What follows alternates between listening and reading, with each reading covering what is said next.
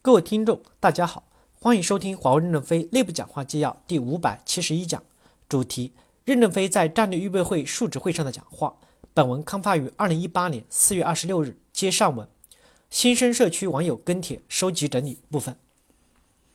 一、讲话呈现了困扰已久的三个定位，明确了情境方向。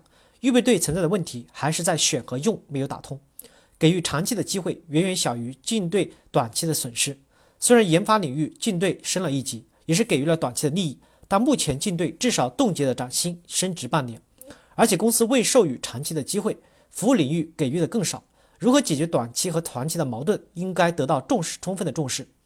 二、关于主战场，预备队的作战重心是新场景的项目，体现在敢于啃硬骨头，撕开一个防线。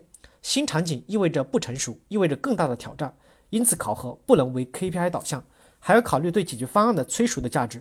下一个新场景的项目，如果不用多那么多高级专家就能应付，也是很大的进步。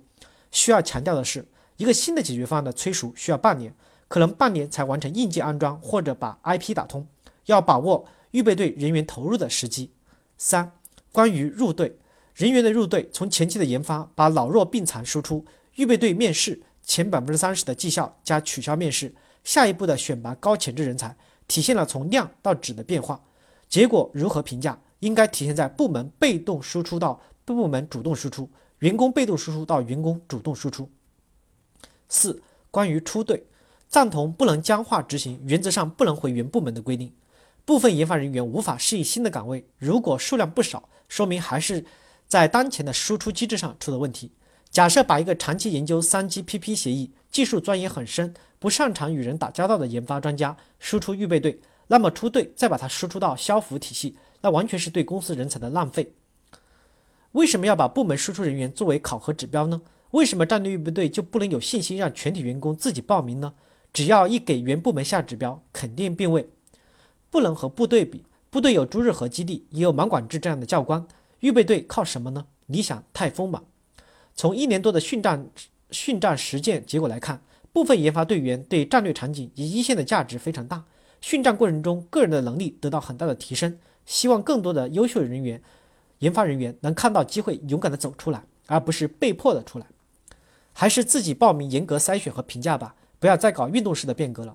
我当初自愿加入预备战略队，已经在队里待了快一年了。这一年不敢说有很多的产出，对不起公司在我身上的投资，十分的惭愧。出队了，能不能有用武之地都还不好说。真是后悔进入备队了，本来有很多发挥自己价值的岗位，结果也因为预备队不放人而耽误了，真心觉得浪费。如果不更改不能回为原部门原地驻部的原则，终究是执行不下去的。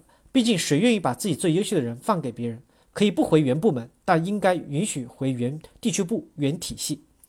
但对预备队这一伟大的构想，本意是从组织层面主动的开展面向未来竞争的不确定业务场景的战备训练。公司是要付出极高的成本和投入的，用今天的资源赢取明天的机会，需要各级主管在思想上高度的认同，并从行动中与公司最高领导层保持一致，而非仅仅关注自己任期之内的 KPI。既要生产，也要发展；既要打仗，也要进修，如此方能达成战略预备队的初衷。面对一群不愿意去做市场营销的人，绩效前百分之三十的政策，还会引申出其他各种奇葩的下游对策。谁愿意去搞市场，团队就给他好绩效。为完成指标培养种子，引发考评公正性的扭曲。接着，研发团队内部会分化，类一类是想要搞市场，在研发期间就是为了镀金，准备上战略预备队；还有一类想长期做专家，只想夹着尾巴，不敢冒头，不敢冲。从转身的角度看，管理岗相对专业岗更容易。不同的管理岗，大部分的基础管理方法论是一致的。通过半年时间补充新岗位的相关知识，达到原岗位原管理岗位同。同样的产出问题不大，但对于专业岗从 A 领域到 B 领域，通过半年达到四级及以上的水平，难度太大，达不到这个水平，转身后的人该如何定位？希望各级地处部代表处的 HR 们在落实的时候能够传递到位，不是人为的搞指标，闹得人心惶惶，大家都得很排斥去。进入战略预备队可以出去，也可以回来，视训战结果而定。如果形成了良性的循环，那优秀的人也就不会排斥了。战略预备队是一个自我革新的好东西，但还是不彻底，需要学习上市公司，例如思科，鼓励内部创业，用投资收购创业公司的模式去鼓励新业务的发展。原来弱化的业务可以解散，人员重新通过人才市场上岗，找不到新岗位的，半年后自动离职。一有幸与三波预备队共事一年，人员的能力、责任心一波不如一波。二实战项目上堪当重任的，半年刚熟悉业务，还没有产出就离开了，也难以传承。建议延长离队时间至一年，当然不能单单的早点离开也好。三自顶向下建设预备队，相信能够成功，让研发领导去市场，研发才能改变。四各业务领域之间的人员也要互换，例如终端的组织效率已经成为公司的标杆，集团的效率的确离终端差一大截，能不能从终端输出干部到集团来带动集团的作风转变？我反倒是建议缩短为三个月。三个月还摸不清能力模型，转型是否合适？还需要六个月甚至一年吗？预备队不是主战部队，不是指望预备队去打单的，不要再随便的跨领域互换了。终端才转身盈利几年呢？刚刚孵化点经验就不能扎实一点吗？如果成长到一定阶段的研发人员不去预备队，研发每年招聘的人就会少，那么新兴的血液就少，加上一些有经验的研发提升为主管，真正执行代码的研发人员就少之又少。